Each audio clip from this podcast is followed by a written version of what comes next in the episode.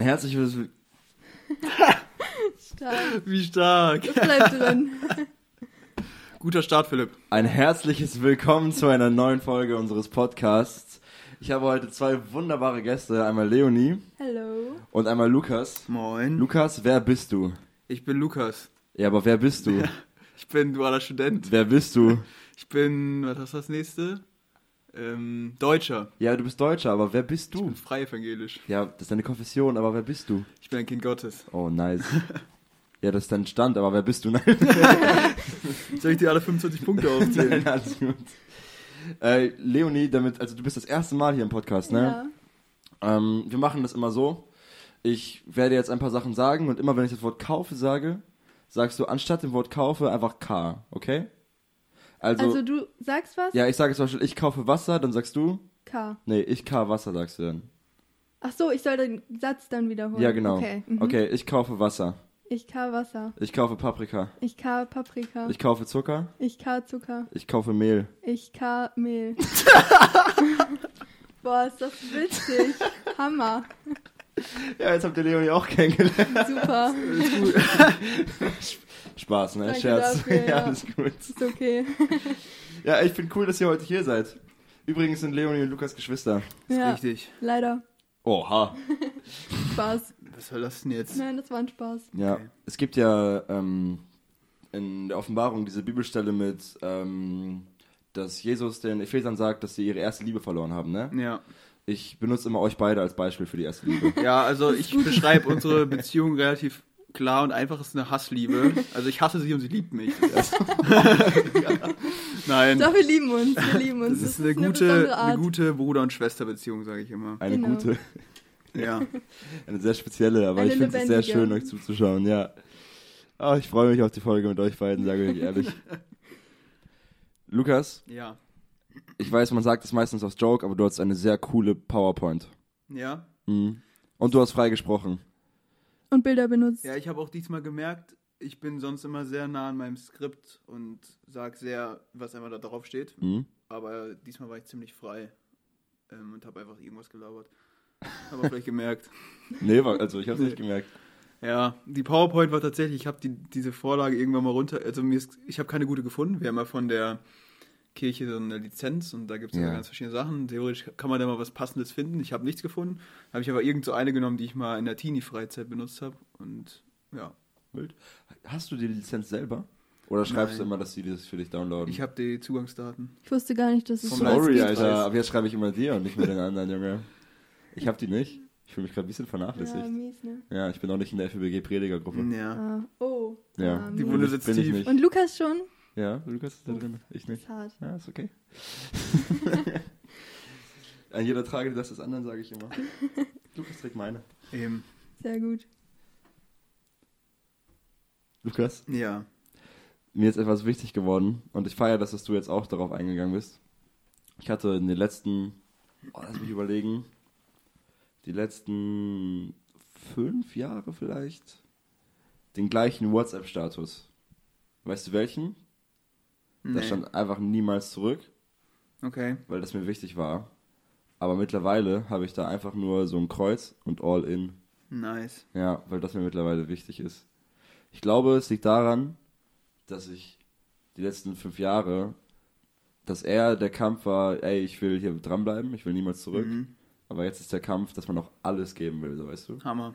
Ich fand cool, dass du darüber geredet hast. Richtig cool. Warum ist dir das wichtig, so all in gehen? All in gehen, das ist extrem wichtig. Also, ja, ist schwierig. Ich, wie weit hole ich jetzt aus? Ganz weit. Ganz weit. ähm, ja, es ist, glaube ich, wie du schon sagst, eine Einstellungsfrage. Wenn du ich immer darauf fixiert bin, oh, ich darf das nicht machen, ich will niemals zurück und man ist so sehr auf sein Leben fokussiert und auf, darauf keine Fehler zu machen, dann verschenkt man sehr viel Potenzial, was man eigentlich für Jesus aufbringen kann, wenn man sich mehr darauf fokussiert, ja, ich gucke jetzt nicht darauf, boah, ich darf das nicht machen, sondern ich gucke, wie kann ich meine Zeit besser einsetzen. Und ich glaube, wenn wir uns mehr darauf fokussieren, durchzuhalten, nach vorne zu schwimmen und uns aufs Ziel fokussieren, auf Jesus, dann werden die anderen Probleme, glaube ich, sehr klein sofort. Und wir müssen uns nicht mehr so darauf fi- fixieren, oh, ich darf das nicht schon wieder machen, ich darf nicht schon wieder diese Sünde tun. Dann, wenn wir auf Jesus schauen, ich glaube, dann wird sich das Problem von alleine lösen. Und deswegen all in. Feier ich. Mir ist auch voll wichtig geworden letzte Zeit. Einfach all in gehen. Ist gar nicht so leicht, hat man gemerkt. Hast du diese, ja, du hast es safe gehört von andere Twelves. Dieses, dieses völlige Hingabe, weißt du, wenn Ja. man zwölf ist. Ein, Völlige Hingabe war eins. Ja, Zwei ist eins. glaube ich, die, die Ja, äh, zwei ist, warte, äh, Heiligung. Heiligung. Nee, Ja, eins war das mit, äh, als wir als Opfer, lebendige Opfer, sollen wir sein für Gott. Wohlgefälliger Gottesdienst. Ja. ja. Cool. Wie ist heute, war es dir heute ein wohlgefälliger Gottesdienst, Leonie? Ja, Schön. war super. Ja. Lukas, ich habe auch eine Frage. Ja, dann Und frag. zwar hast du ja in der Predigt erwähnt, dass, ähm, ähm, also du meintest ja, dass man irgendwie schon ohne Sünde leben kann, wenn man Christ ist. Das heißt nicht aktiv in einer Sünde, denke ich mal. Ähm, aber man hat ja trotzdem immer, ich würde sagen, jeder Christ hat ja irgendwie immer mit irgendwelchen Sünden zu kämpfen oder irgendwelche Baustellen im Leben. Ähm, was würdest du sagen, was sind so deine Baustellen im Leben? Das ist eine gute Frage. Ähm, du hast schon richtig gesagt, also ich glaube schon, dass es theoretisch möglich wäre, die Sünde vollkommen zu besiegen. Also wir haben diese Kraft in uns, die das kann. Aber ob das wirklich also ob man das wirklich schafft im Leben, ist natürlich eine ganz andere Sache. Ähm, und ich im Leben schaff's nicht. Also ich habe Mhm. mit Sünden zu kämpfen. Unter anderem, was so momentan Sachen sind, ähm, mit denen ich immer mal wieder kämpfe, ist, also ich bin jemand, wenn irgendwie ein Problem aufkommt in meinem Leben, was auch immer jetzt im Studium irgendwas, irgendeine, irgendeine Challenge, irgendwas, was mich voll herausfordert, ich bin so lösungsorientiert, ich will direkt los und selber machen und irgendwie alles hinkriegen, anstatt einfach Gott zu fragen. Da, mir fehlt da so ein bisschen häufig ganz praktisch in den Situationen, wo es auf einmal so richtig stressig wird, das Gottvertrauen.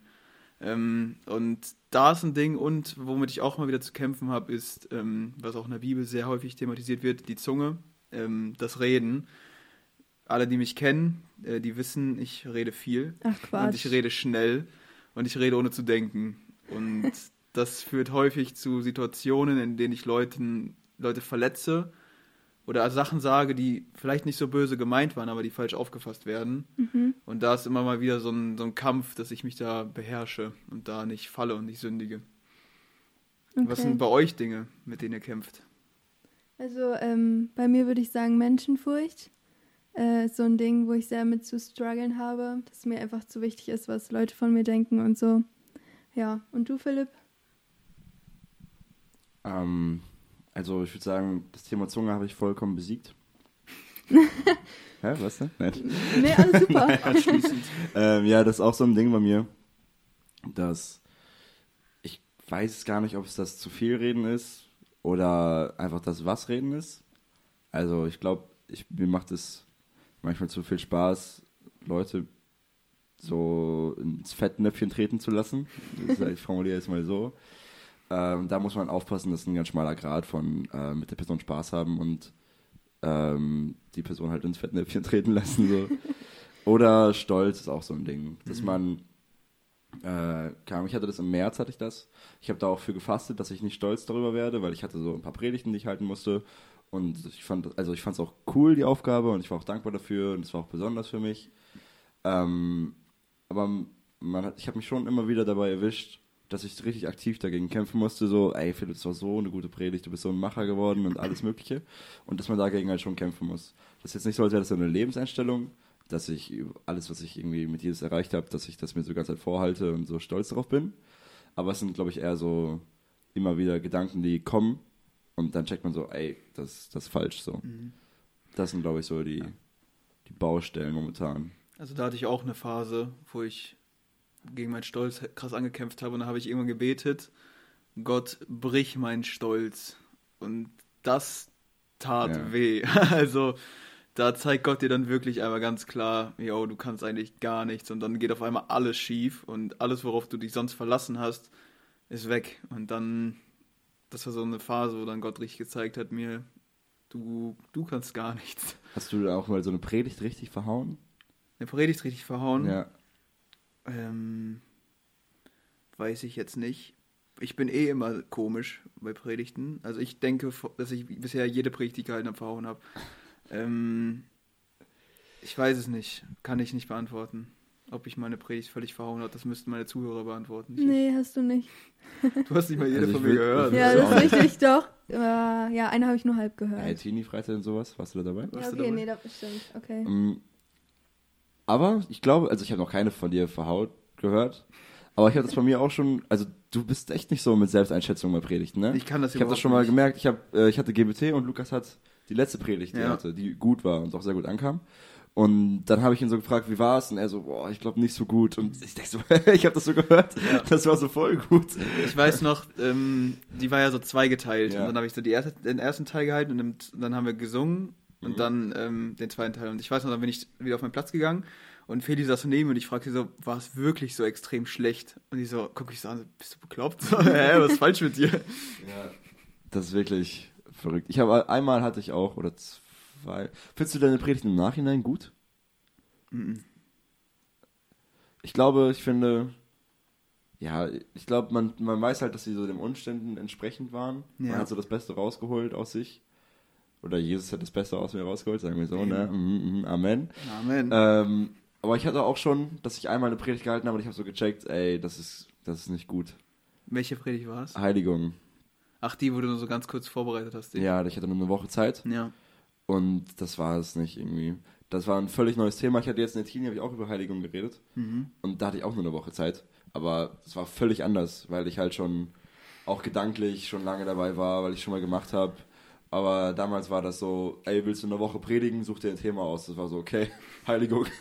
Und ja, war Ja. halt too much einfach. Das Da ist der so gut. Vorteil, wenn du dann ein bisschen weiter schon bist im Predigtdienst und Predigten schon viele gehalten hast, du kannst Ja, genau. ähm, dann welche benutzen. Zum Beispiel, wenn ich jetzt rein theoretisch gefragt werden würde, yo, nächste Woche Jugend, wir haben nichts, alles, alles ausgefallen, alle krank, alle Corona, dann würde ich einfach eine von, von der Teenie-Freizeit Ja, nehmen. genau. So. Ich hatte auch, äh, das habe ich jetzt auch schon, also, aber ich habe bisher, bis, also zu dem Zeitpunkt hatte ich auch nur in der Jugend gepredigt. Ja, okay. Also, das war so ein Ding, ich konnte nichts nochmal machen so.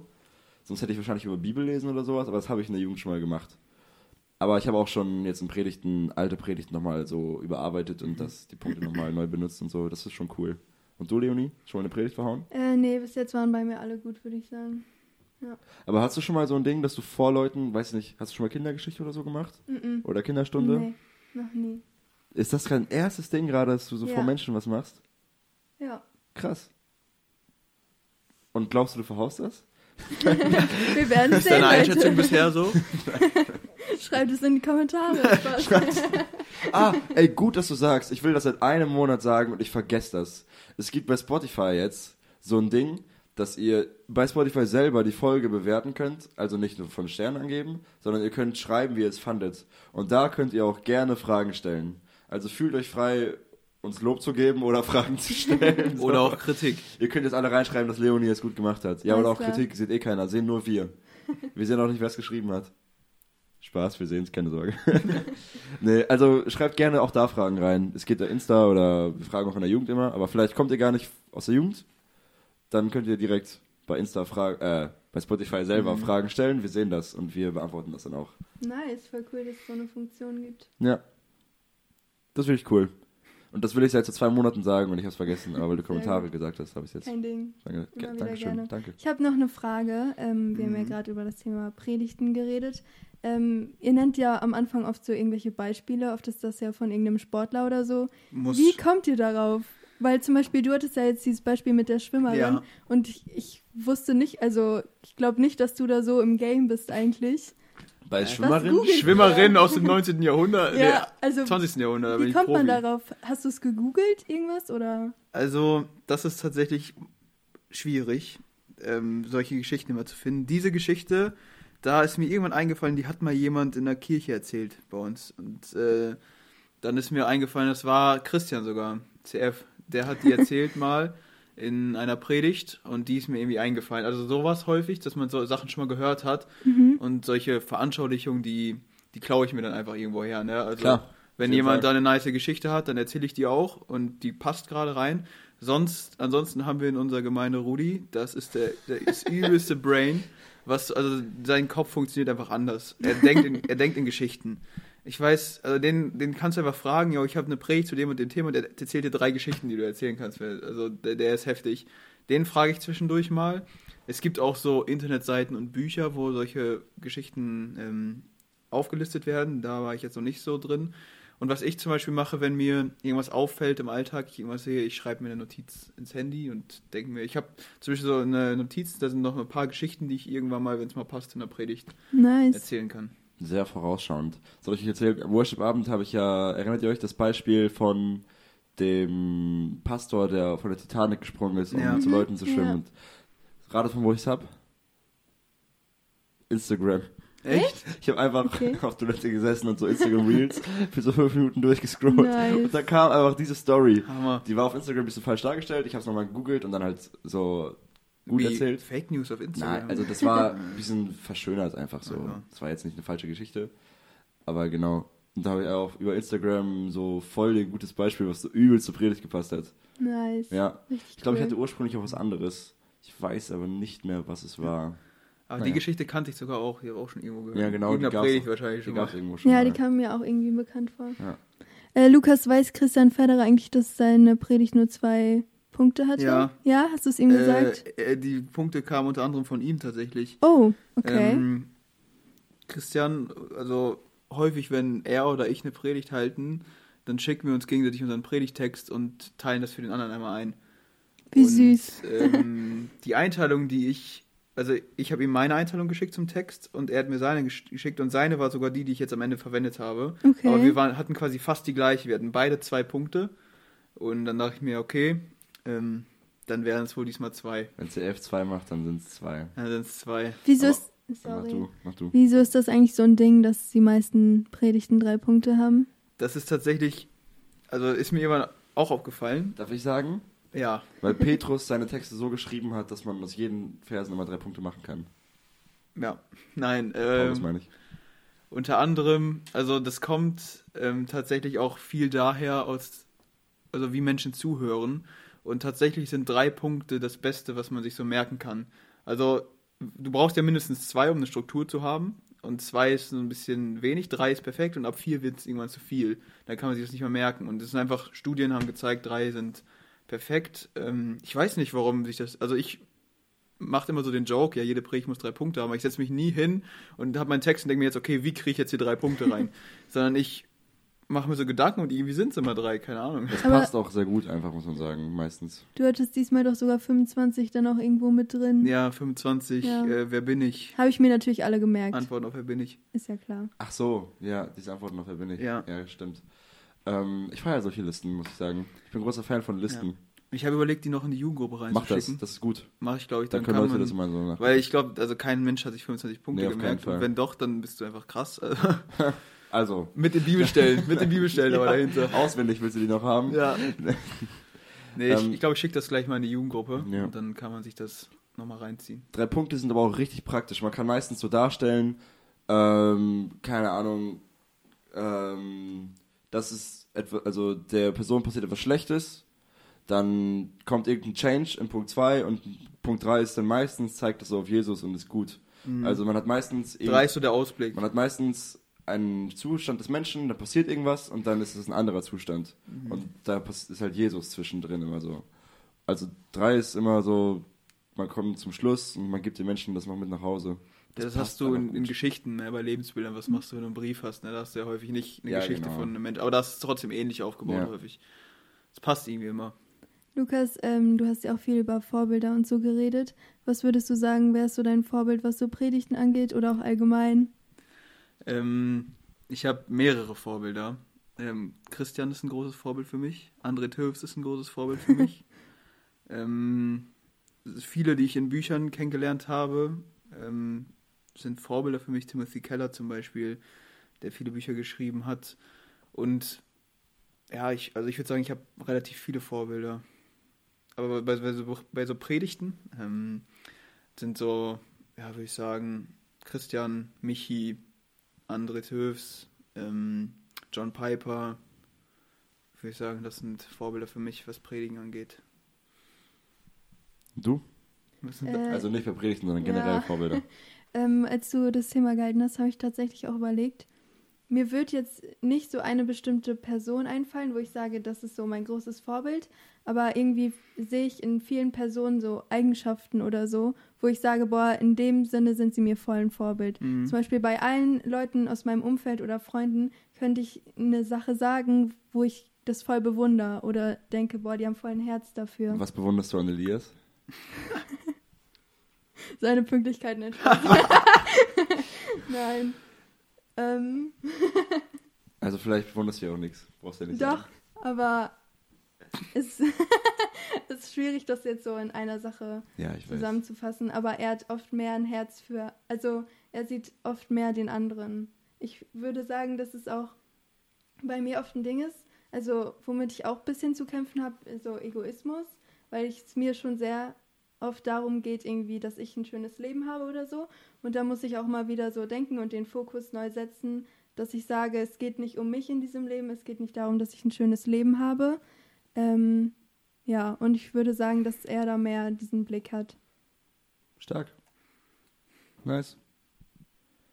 Ich fand cool, wie ihr heute vorgestellt wurdet, muss ich Ja. sagen. Das war süß. er wusste einfach die Namen nicht. Ja, Und dann so, oh, das ist mein Neffe. Stark. oh, echt nice. Bist du eigentlich danach straight runtergegangen? Ins Stehcafé? Das vorbereiten? Nein. mm, mm. Bist du oben geblieben? Ja, ich bin Okay. oben geblieben. Wild. Also meine Vorbilder. nein, nein, Danke, das dass ihr fragt, Leute. Ja, ähm. Aber ich muss jetzt kurz überlegen, das war dumm, dass ich es jetzt so schnell gesagt habe. Mhm. Also ich würde auf jeden Fall, würde mir direkt Dieter einfallen. Ähm, wie er Leiterschaft lebt, wie er Hauskreis gemacht hat, fand ich sehr, sehr stark. Da habe ich mir sehr viel von abgeguckt. Ich mache auch sehr ähnlich Hauskreise, glaube ich, wie Dieter. Oder was willst du sagen? Findest du, ich mache das ähnlich wie Dieter? Leonie war übrigens bei Dieter und bei mir. Ähm, ja, doch, du hast schon viel von ihm abgeguckt. Danke. Nein, ich will, es so richtig hören gerade. Nein, ähm, sonst ist mir Billy Graham ein großes Vorbild Oh, geworden. Das ist einer der wenigen Menschen, die tatsächlich ein ganzes Leben lang öffentlich halt, Ohne Skandal. ja, ohne Skandal. Mhm.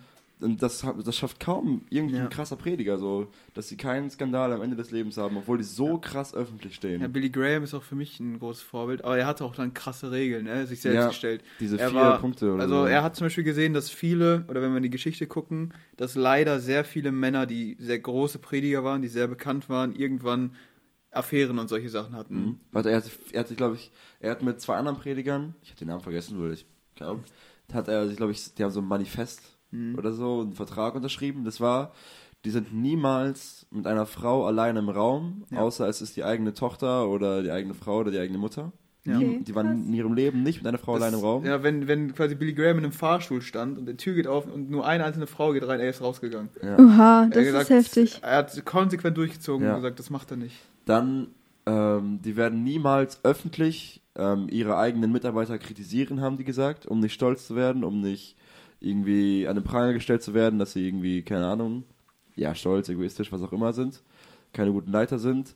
Dann, äh, dass die halt ihr Leben lang nur das Wort Gottes predigen werden und auf keinen Fall was anderes. Und irgendwas noch, ich weiß es nicht mehr genau. Aber sehr krass.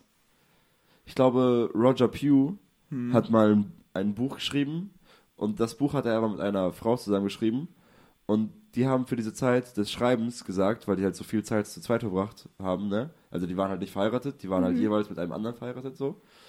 Ähm, haben die gesagt, die berühren sich nicht. Die haben sich nicht die Hand gegeben oder umarmt oder sowas. Die haben sich nicht berührt für so ein Jahr oder so. Um halt zu verhindern, dass man irgendwie da in Sünde fällt. Und das finde ich richtig stark. Weil man hat das nicht auf dem Schirm und denkt so, okay, ist ein bisschen übertrieben, oder? Mhm. Aber es gibt halt übelst viele Prediger, die da halt so richtig das Ja. verhauen haben. Ihr ganzes Zeugnis ist weg, weil die halt am- nach Ja. 30 Jahren guten Dienst so einen Fehler gemacht haben. So, Dann ist halt, stellt das alles in Schatten ne? und Ja. alles wird hinterfragt und das das ist nichts wert. Und dann immer, wenn dann Leute sagen, oder man denkt an deine Predigt, denkt man so, ja, aber das ist doch der Typ, der das und das gemacht hat. Deswegen, also, wir sind nicht in, annähernd in so einer Lage wie so ein Billy Graham zum Beispiel. Ich meine, der hat mit Präsidenten über den Glauben gesprochen. Also, das war Ja. ja verrückt, was der alles erlebt hat. Aber ich glaube, gerade in seiner Situation war es extrem wichtig, dass er lieber viel zu vorsichtig als zu wenig war. Weil jetzt im Endeffekt hat- haben wir sein Leben als Vorbild. Und da sagt ja auch der Hebräer-Vers, den wir, den ich zitiert habe in der Predigt, schaut auf den Ausgang von seinem Wandel, schaut auf das Ende. Wenn das Ende passt, dann könnt ihr darauf vertrauen, dass dass der Wandel davor auch gepasst hat, wenn das Ende gottesfürchtig war. Das Ende entscheidet nämlich. Und das ist bei Billy Graham halt heftig. Ne? Er, hat das, er hat bis zum Ende durchgezogen. Ist deswegen auch ein Riesenvorbild für uns alle. Ich glaube, einer der größten Evangelisten und Prediger, die wir seit vielen Jahrhunderten hatten. Ja, zumindest kennen wir die aus dem 12. Jahrhundert oder so nicht mehr, ne? Ja, ja gut, da Aber- Martin Luther und solche Sachen. Ja, ne? stimmt. Und Ja. da hat man halt immer wieder, oder wie heißt dieser Typ, der diese Predigt gehalten hat? Äh, Augustinus. Sünder in der Hand eines zornigen Gottes, irgendwie sowas hieß die Predigt. Ähm, auch Ist 1700 das das irgendwas Buch, oder was so. äh, Marco gelesen hat? Ich weiß es gerade auch nicht. nicht Aber das genau. war auch eine, ein riesiger Prediger. Und also es gab Ja. immer viele, und ich meine, Paulus und die ganzen Leute direkt. Ja, ne? Paulus Also, halt auch, ne? Paulus war auch ein okayer Prediger. ja. Würdet ihr von euch selber sagen, das soll keine Stolzfrage sein, dass ihr gute Vorbilder seid, dass man euch folgen kann? Habe ich mich damit beschäftigt, habe ich auch in der Predigt gesagt. Ähm, als ich das erste Mal diesen Gedanken hatte, ich lese einen Text und Paulus sagt, seid meine Nachahmer, dachte ich so, ja, Paulus kann es ja gut sagen. Ich meine, der, guck mal, was er alles gemacht hat, wie viele Ja. Gemeinden er gegründet hat, wie viele Missionsreisen und so weiter. Und dann kam irgendwann dieser Gedanke so, ja, ähm, was mit dir? Kannst du das von dir sagen? Und ich dachte erst so, pff, Alter, weiß ich jetzt nicht, ne? Ich habe noch, wie vorhin schon, haben wir ja drüber gesprochen, mit der und der Sünde zu kämpfen.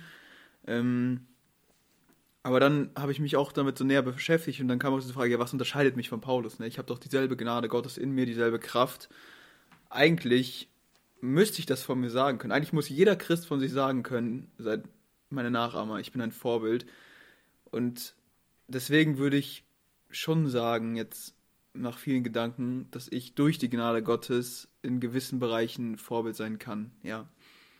Aber nicht, überhaupt nicht irgendwie aus mir heraus. Und du glaubst, jeder Christ kann oder sollte von sich sagen können, dass er ein Vorbild ist? Ja. Und dass man ihm folgen kann.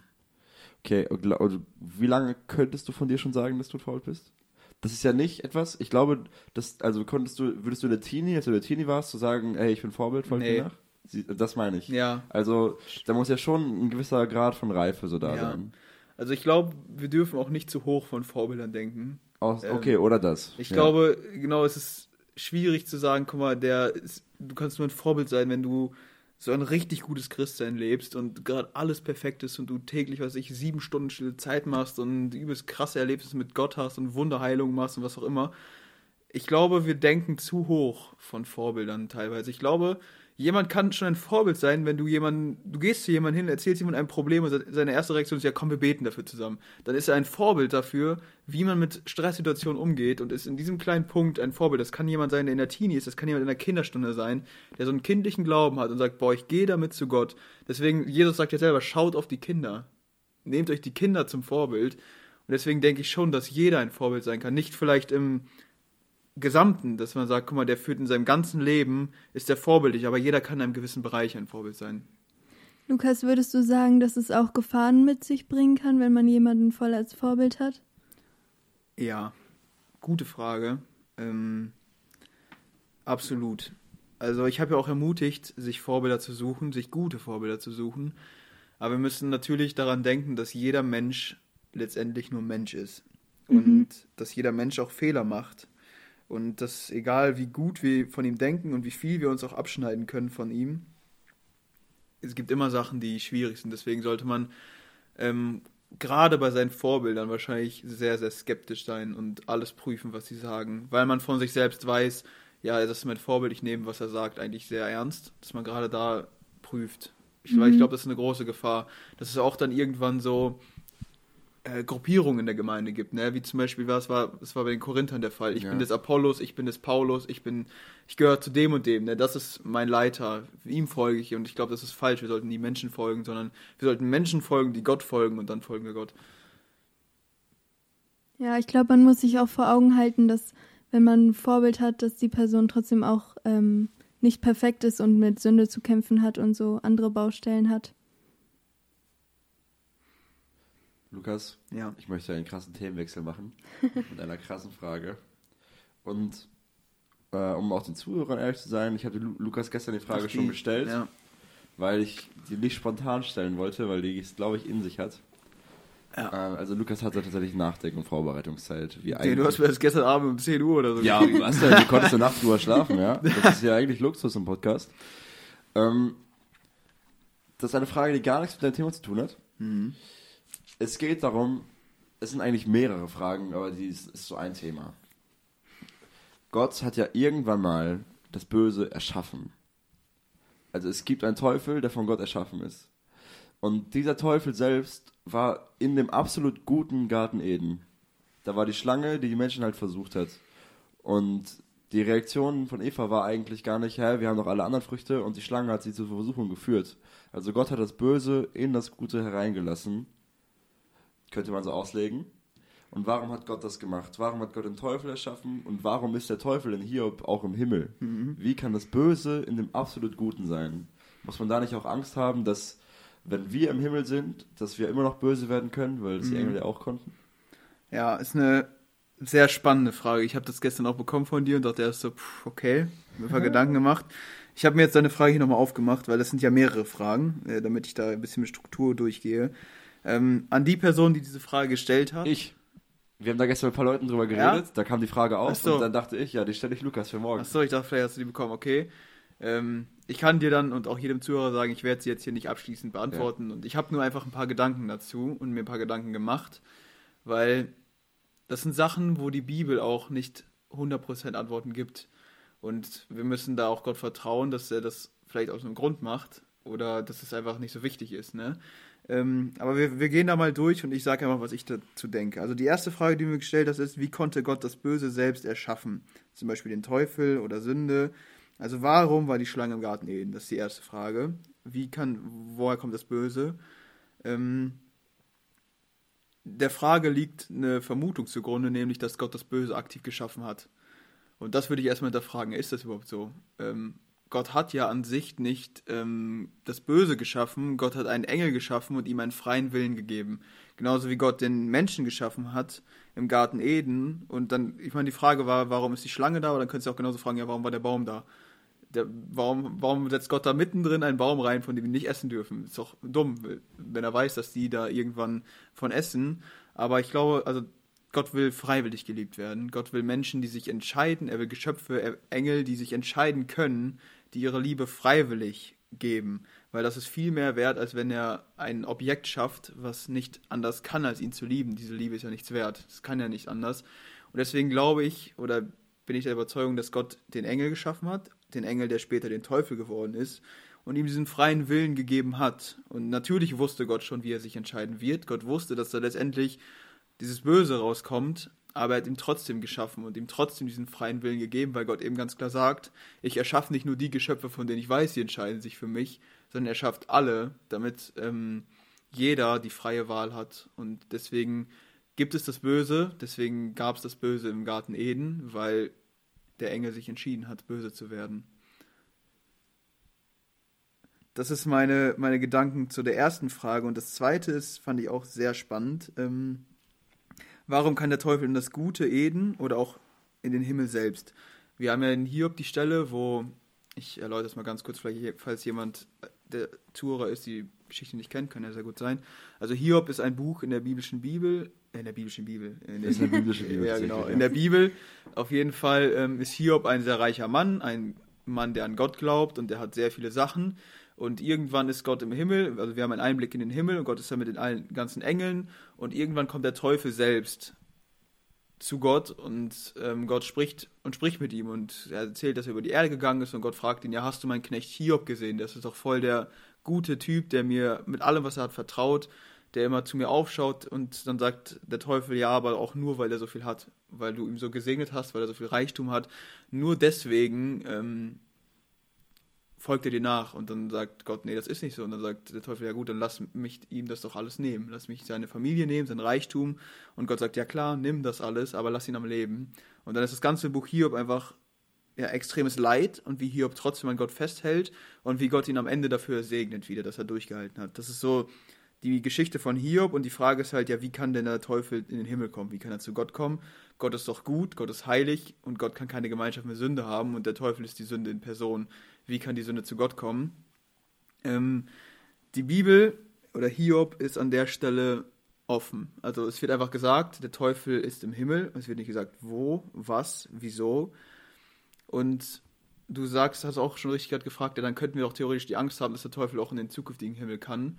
Aber es gibt unterschiedliche Himmel. Ähm, und das jetzt auszuführen, ist natürlich krass. Ich habe letztens ähm, 2. Korinther gelesen. Das war das, was ich dir gerade in der Kirche gesagt habe, was mir gerade nach der Kirche ist mir noch eingefallen. Ich habe letztens 2. Korinther gelesen und da schreibt Paulus über einen Christen, den er kennengelernt hat, in 1. Korinther 12.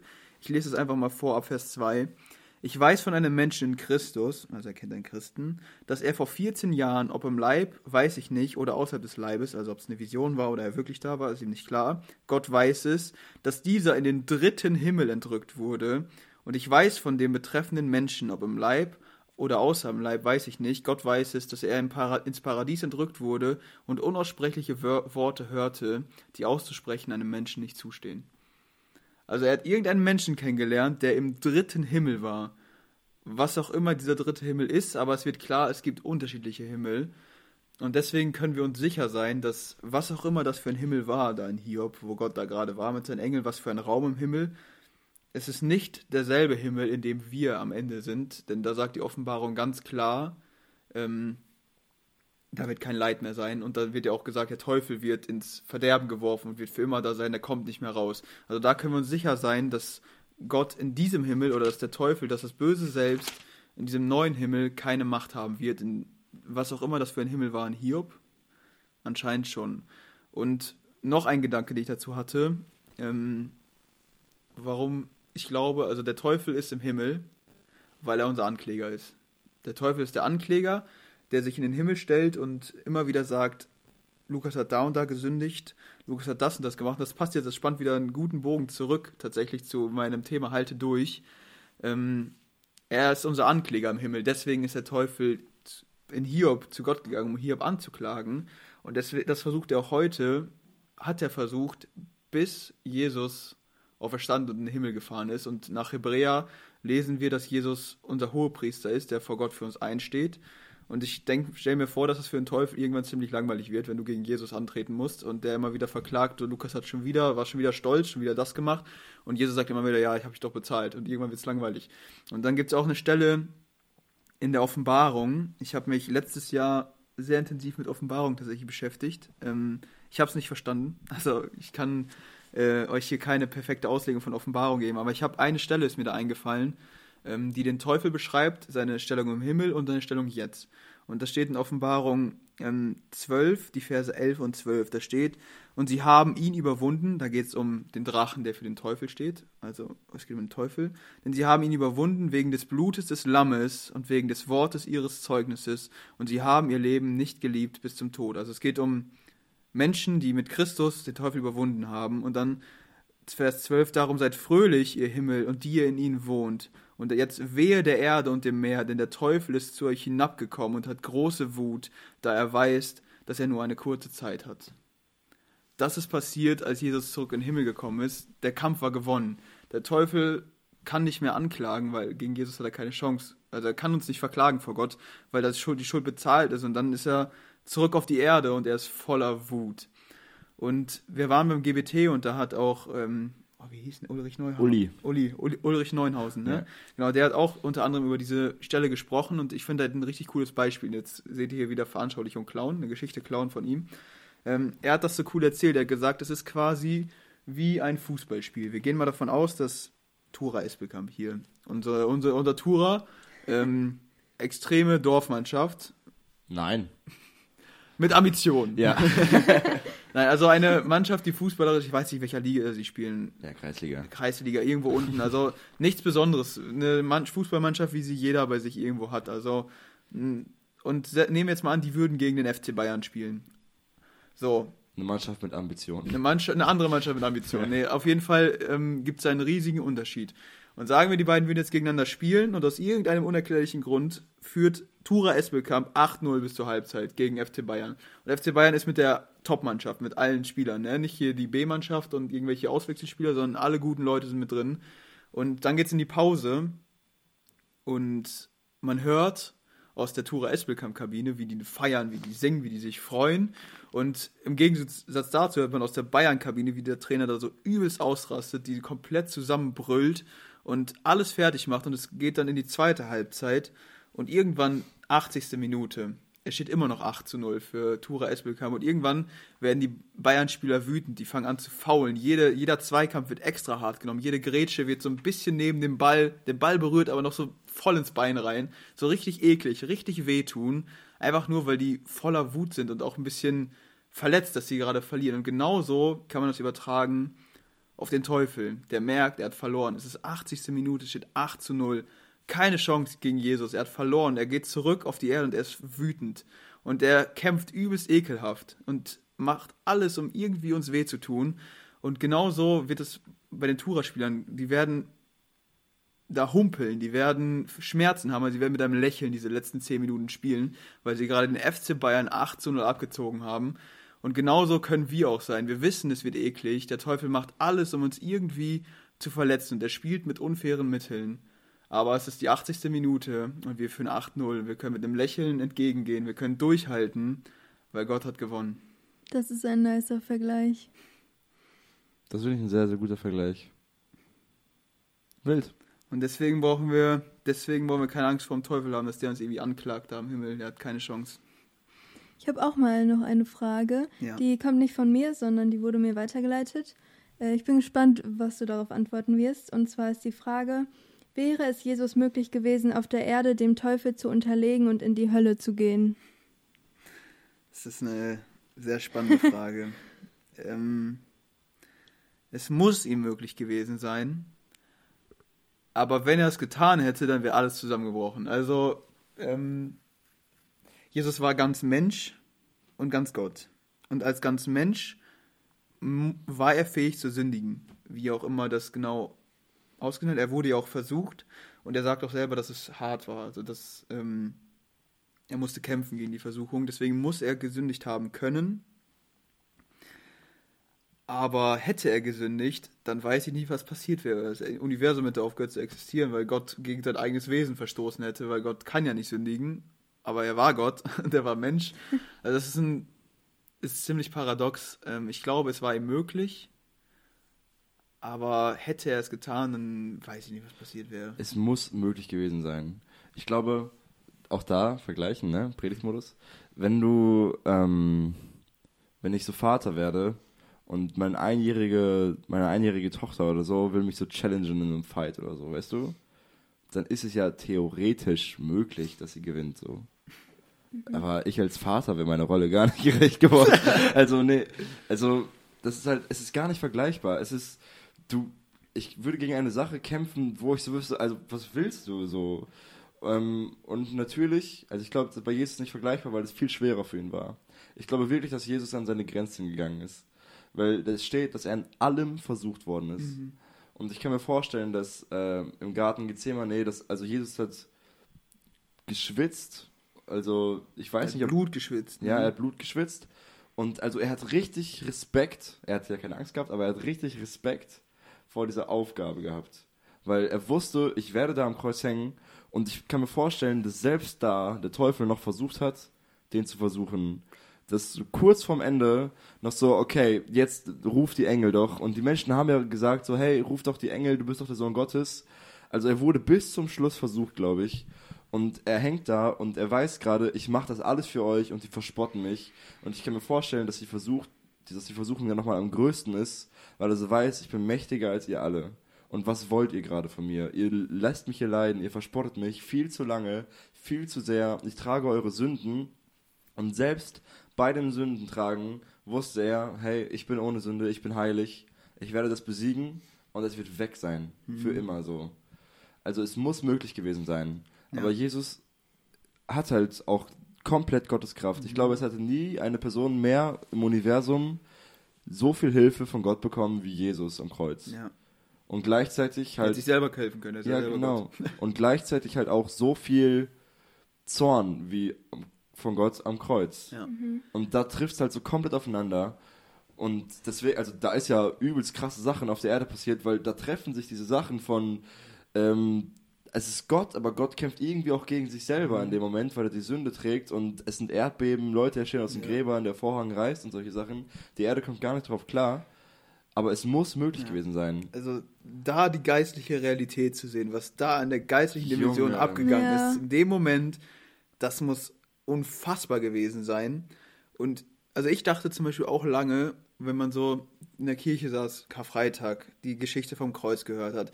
Ich dachte immer, boah, das Härteste für Jesus, warum er so Angst hatte, müssten diese Schmerzen gewesen sein. Oh, ja, Aber ja. ich sag, also mittlerweile bin ich mir 100% sicher, das Allerschlimmste für Jesus, das, was ihn letztendlich komplett gebrochen hat, war dieser Moment, wo Gott ihn verlassen hat, wo er sagt, mein Gott, mein Gott, warum hast du mich verlassen?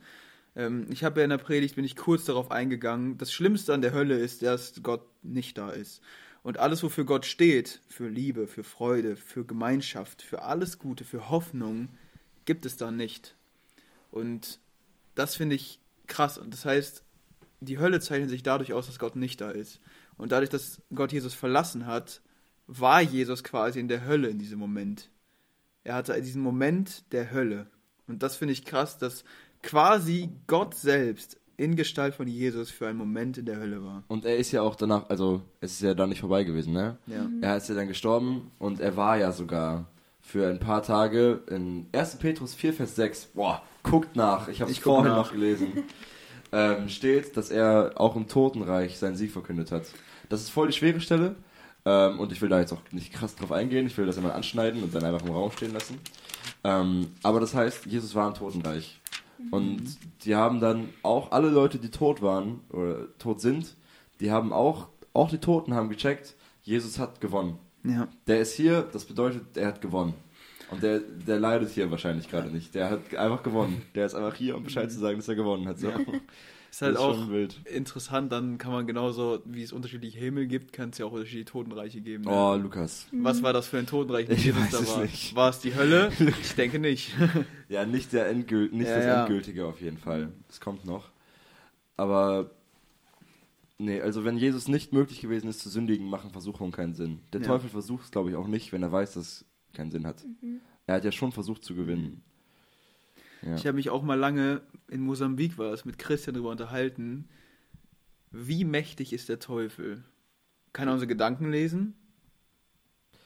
oh, das ist eine gute Frage. Weißt du, solche Sachen. Wie ich, sehr, glaube, ich glaube, er kann Gedanken nehmen. wie sehr kann er in unsere Gedankenwelt eindringen?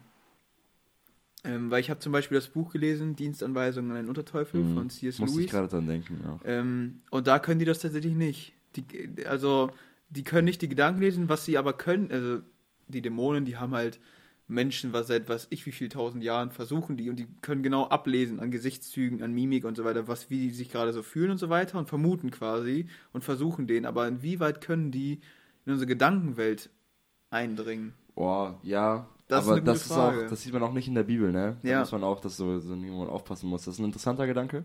Ja, Und es kann auch sein, ah, keine Ahnung. Es kann auch gut sein, dass sie auch Gedanken lesen können, ne?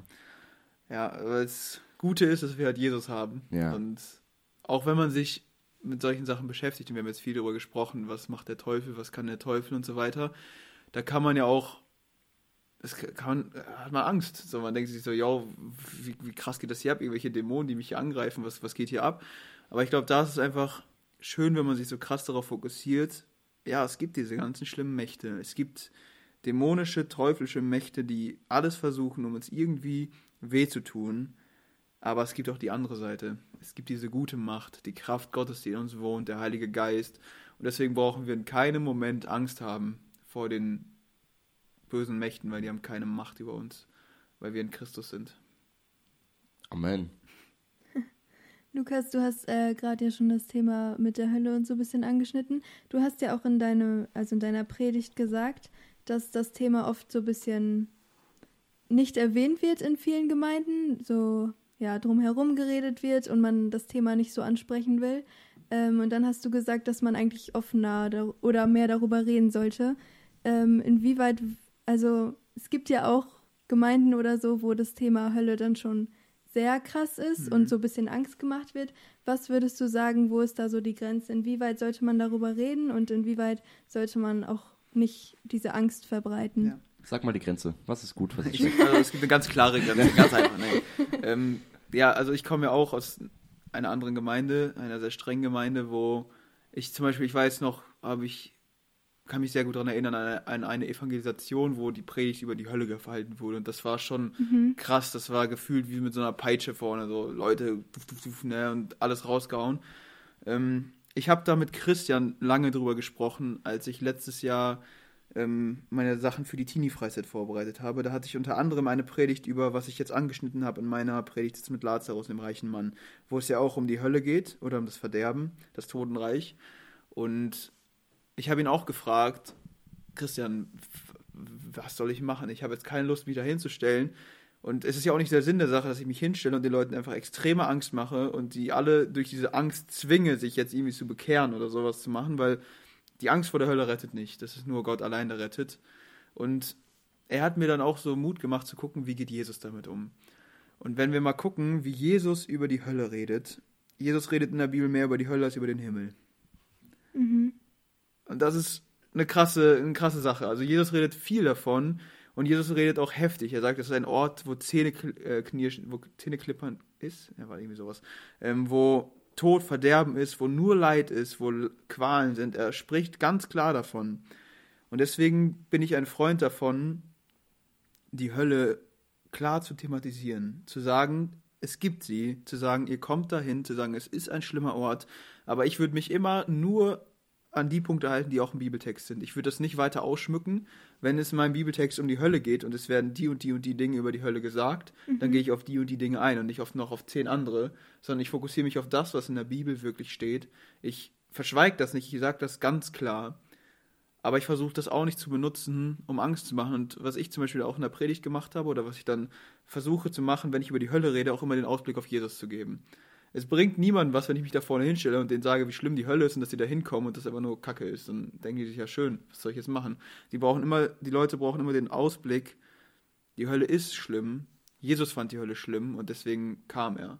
Damit wir da nicht sein müssen. Wir sind nicht für die Hölle bestimmt. Kein Mensch ist für die Hölle bestimmt.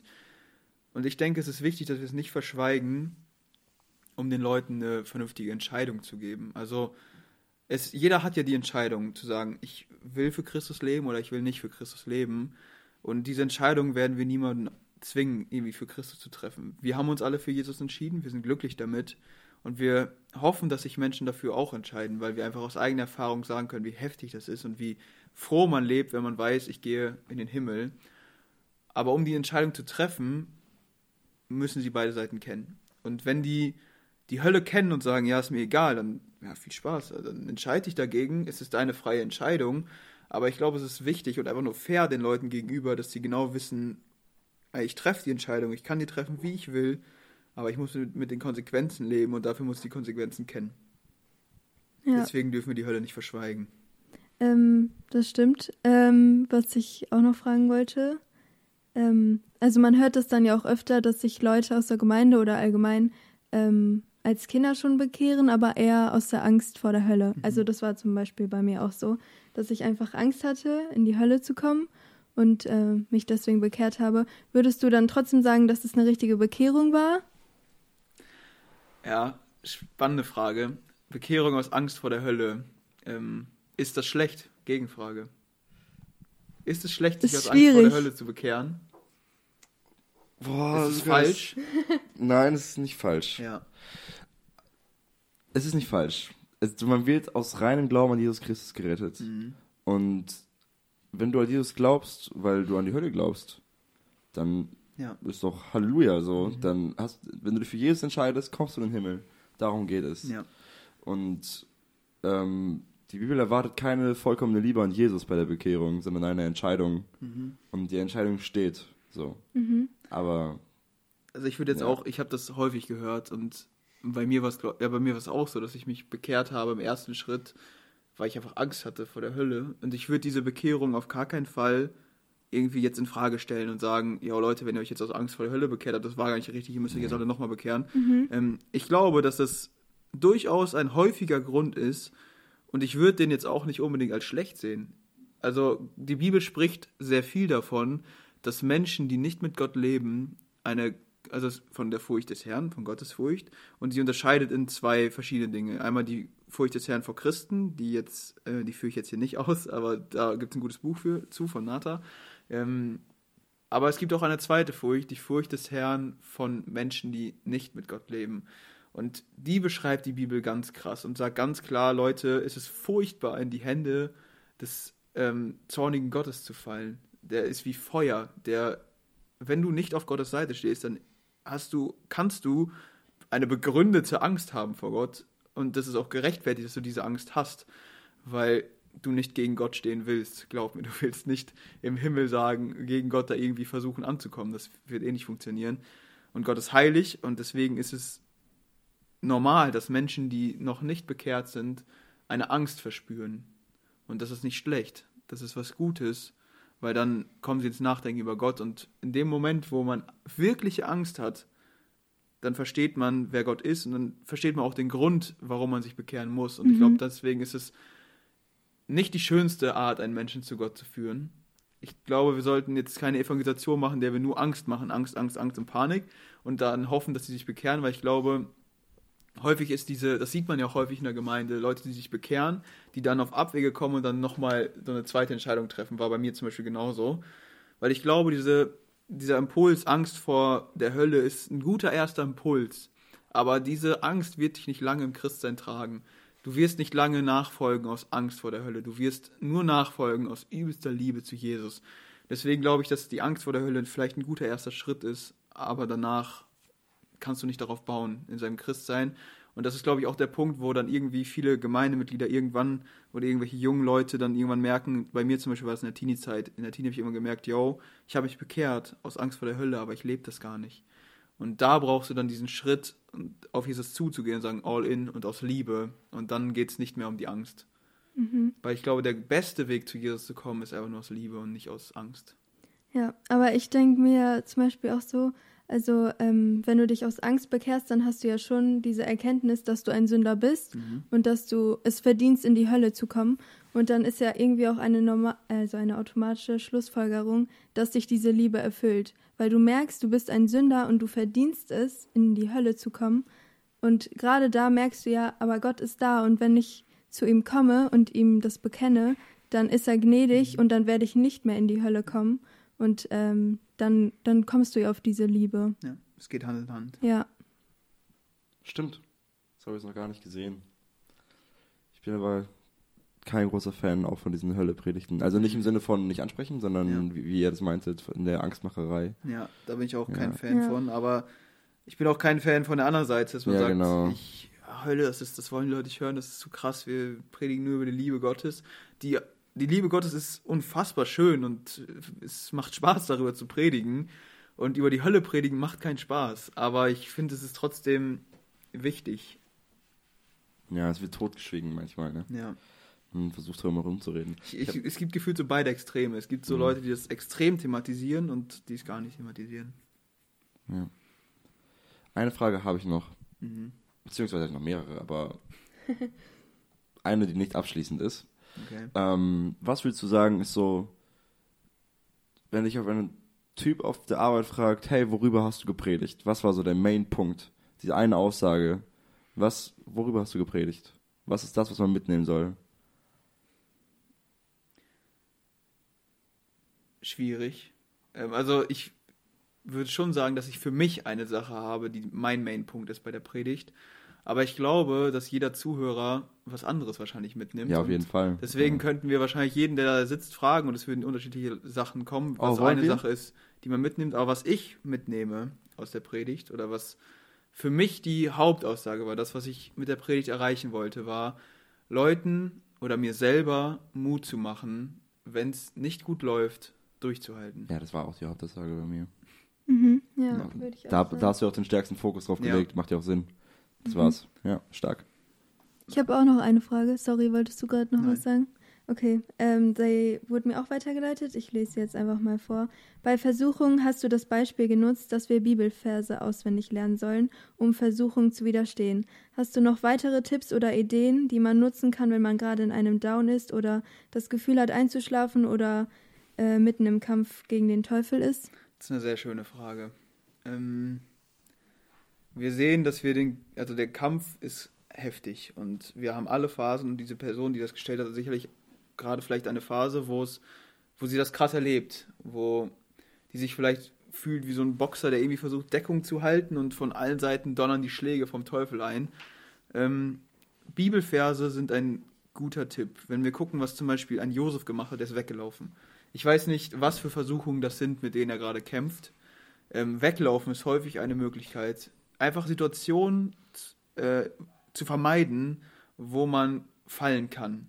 Ähm, einfach aus dem Weg gehen, mit anderen Leuten darüber sprechen, das hat mir sehr viel geholfen, weil du auch merken wirst, wir haben immer so das Gefühl, ich bin mit dieser Versuchung alleine. Alle um mich herum sind perfekt in dem Bereich, keiner hat Probleme damit, nur ich.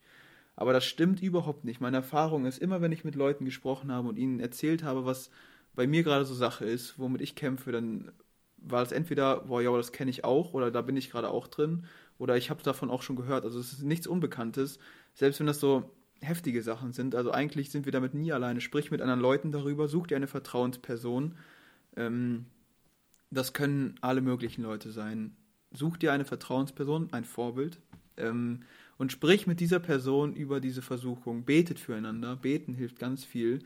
Man kann auch so eine Art Rechenschaftsbeziehung machen, ähm, wenn man irgendwie eine Sache, wo man immer wieder fällt, dass man sagt, wie läuft es denn bei dir? Und man fragt irgendwie einmal pro Woche, wie bist du mit der Versuchung umgegangen? Wie oft bist du gefallen?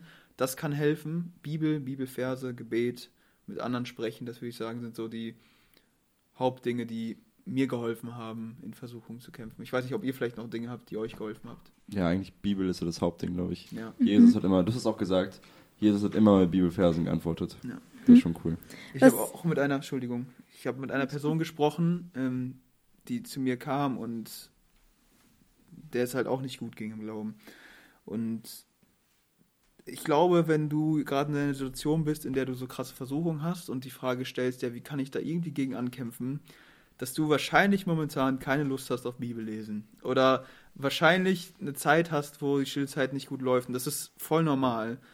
Aber ich will dich ermutigen, die Bibel, hat Philipp gerade schon richtig gesagt, ist unser, unsere Hauptwaffe. Das, was wirklich effektiv ist, das Schwert. Ähm, und lies die Bibel, auch wenn dir überhaupt nicht danach ist. Auch wenn du denkst, boah, das ist gerade überhaupt nicht gut, ich, mein Christian läuft gerade gar nicht. Zwing dich, die Bibel zu lesen, es wird dir unglaublich helfen. Lies die Bibel, bet jeden Tag, wenn du wachsen Ja. willst. Ja. Ich sag's euch, das ist so tief, Ja. Mhm. so nice. Auch in Phasen, in denen man down ist, in denen man sich überhaupt nicht danach fühlt, das trotzdem durchzuziehen, wird dir helfen. Was ich auch immer sage oder selbst von mir kenne, wenn man gerade zum Beispiel mit einer Sünde zu kämpfen hat, ist das oft so, dass wenn man irgendwie sich vornimmt, okay, jetzt höre ich auf damit oder keine Ahnung, ähm, dass wenn man dann wieder fällt und diese Sünde macht, dass man dann so aufgibt und sich so denkt, Kacke, jetzt habe ich so verkackt und jetzt ist eh vorbei. Und ähm, ich glaube, also beziehungsweise ich weiß, dass das der Teufel ist, der uns da irgendwie davon abhalten will, weiter durchzuziehen und dass man sich da auch nicht so ja, einschüchtern lässt und äh, trotzdem sagt, dass man weiter kämpft und so. Was suchst du, Lukas? Ich will gerne ähm, diese Person, die das, diese Frage gestellt hat oder die sich vielleicht gerade so fühlt, wie Leonie das gerade gesagt hat, wenn die Versuchungen kommen und wir fallen immer wieder und wir fühlen uns irgendwann schlecht. Wir fühlen uns Mhm. irgendwann zu schlecht und denken, ich kann nicht schon wieder zu Gott kommen. Ich will dieser Person gerne einen, einen Vers mitgeben aus Zephania 3, Vers 17. Ähm, da steht, der Herr, dein Gott, ist in deiner Mitte, ein Held, der rettet. Er freut sich über dich in Fröhlichkeit. Er schweigt in deiner Liebe. Er jauchzt über dich mit Jubel. Egal wie du dich gerade fühlst in deiner Versuchung, du hast einen Gott, der sich so über dich freut, dass er jubeln muss, wenn er an dich denkt. Und selbst wenn du gerade in dieser Phase bist, wo du Versuchungen erlebst, wo du immer wieder fällst und denkst, du bist zu schlecht vor Gott zu kommen, dann denk dran, dass Gott darüber jubelt und freu sich freut, dass er ein, ein also er macht Freudensprünge, wenn du kommst und sagst, Gott, ich bin schon wieder gefallen. Er freut sich darüber, dass du da bist. Fühl dich nicht von Gott weit weg, nur weil du gerade fällst. Du bist näher als Gott, an Gott, als du glaubst. Nice. Ist ein cooler Vers. Ich würde gerne langsam zum Schluss kommen und dich fragen, ob du einen Vers der Woche hast. Hm, erkennst mittlerweile schon. Diesmal habe ich mich vorbereitet. Ja, stark. Ähm, es sind die drei Verse der Woche. Aber ist okay. Dann darfst du die nächsten zwei Mal aber nicht, ne? Ja, mache ich auch nicht mehr. Ähm, das ist einmal der Vers, den ich, mit dem ich auch die Predigt abgeschlossen habe. Das ist der erste, aber dann geht es ja noch weiter. Ähm, die Verse 11, 12 und 13 aus Offenbarung 3. Das ist ein, in einem Sendschreiben an die Gemeinde in Philadelphia, die unter heftigen ja, Versuchung gelitten hat, der es nicht gut ging, der die viel Bedrängnis von außen hatte. Und er, sch er schreibt, also Jesus schreibt an diese Gemeinde, ich komme bald, halte fest, was du hast, damit niemand deinen Siegeskranz nimmt. Wer überwindet, den werde ich im Tempel meines Gottes zu einer Säule machen. Und er wird nie mehr hinausgehen, und ich werde auf ihn schreiben den Namen meines Gottes und den Namen der Stadt meines Gottes, des neuen Jerusalems, das aus dem Himmel herabkommen, von meinem, herabkommen wird von meinem Gott, und meinen neuen Namen. Wer ein Ohr hat, höre, was der Geist den Gemeinden sagt. Also er sagt hier, haltet durch, lasst euch nicht diesen Siegeskranz nehmen, lasst dir nicht den Sieg nehmen, den du längst in dir trägst. Und Gott will dich dafür zu einer Säule in seinem Tempel machen, zu einem festen Bestandteil im Himmel, bei Gott, neben Gott selbst. Das ist, finde ich, einfach ermutigende Verse. Hast du dazu auch einen Song der Woche, der nicht Ewigkeit ist? Was hast du gegen Ewigkeit? Nee, du hast den schon letztes Mal genommen. Ja, ist ein guter Ja. Song. Willst du, hast du, echt, willst du den nochmal? Nein, ich habe ich hab keinen Song der Woche. Hast du einen Song der Woche, Leonie? Nee, ich glaube nicht. Dann lasst mich schnell meine Worship-Playlist gucken, was ich da gerade gerne höre, okay? Dann gebe ich euch einen Song der Woche mit. Ja, ich habe einen guten Song der Woche. Okay. Und zwar Ich bin dein von DMMK. Da haben wir auch drüber geredet, mit dem All-In-Gehen. Dass man, er sagt so, ich bin dein mit allem, was ich bin. Dass er so alles Jesus abgibt und dass Jesus dann einfach machen soll. Das ist mein Song der Woche. Dass man All-In geht. Hammer. Nice. Ich finde cool, dass ihr beide heute hier wart, dass ihr es miteinander ausgehalten habt. dass es gut geklappt hat. Kommt nicht oft vor. Ja. ähm, nein, es hat wirklich Spaß gemacht. Und ich fand's gut. Und ich glaube, die Leute auch. Vergesst nicht, äh, Fragen zu stellen und Folge bewerten und so weiter, ne? Siehst das? Und dann würde ich sagen, wünschen wir euch noch eine schöne Woche. Und ciao. Ciao. Alles, Ciao. was ich bin, ist Ausdruck deiner Liebe, dein geliebtes Kind, ein Erbe des Sieges. Und jeder Atemzug ist Lob und Preis genug und noch viel mehr gebe ich dir, mein Gott.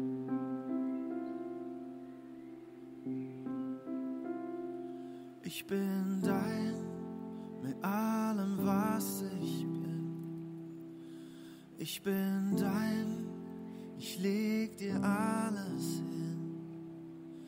Ich bin dein, ich geb mich vor dir auf, denn du gingst mir voraus. Ich bin dein, ich bin dein,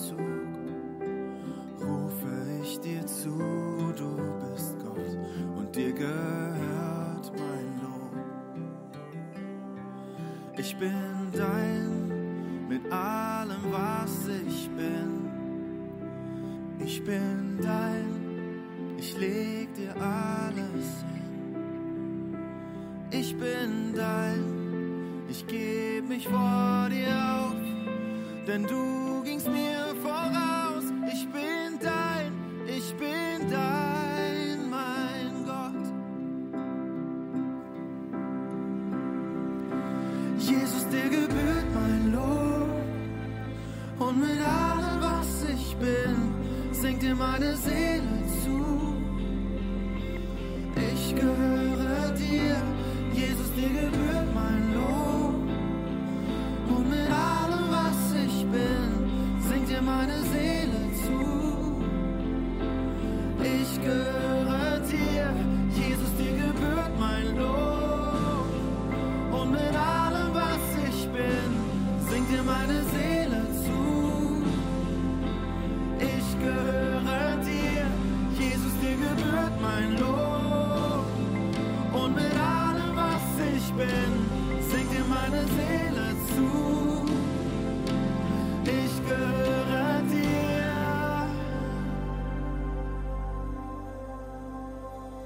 Ich bin dein mit allem, was ich bin. Ich bin dein. Ich leg dir alles hin. Ich bin dein, ich geb mich vor dir auf, denn du gingst mir voraus. Ich bin dein, ich bin dein,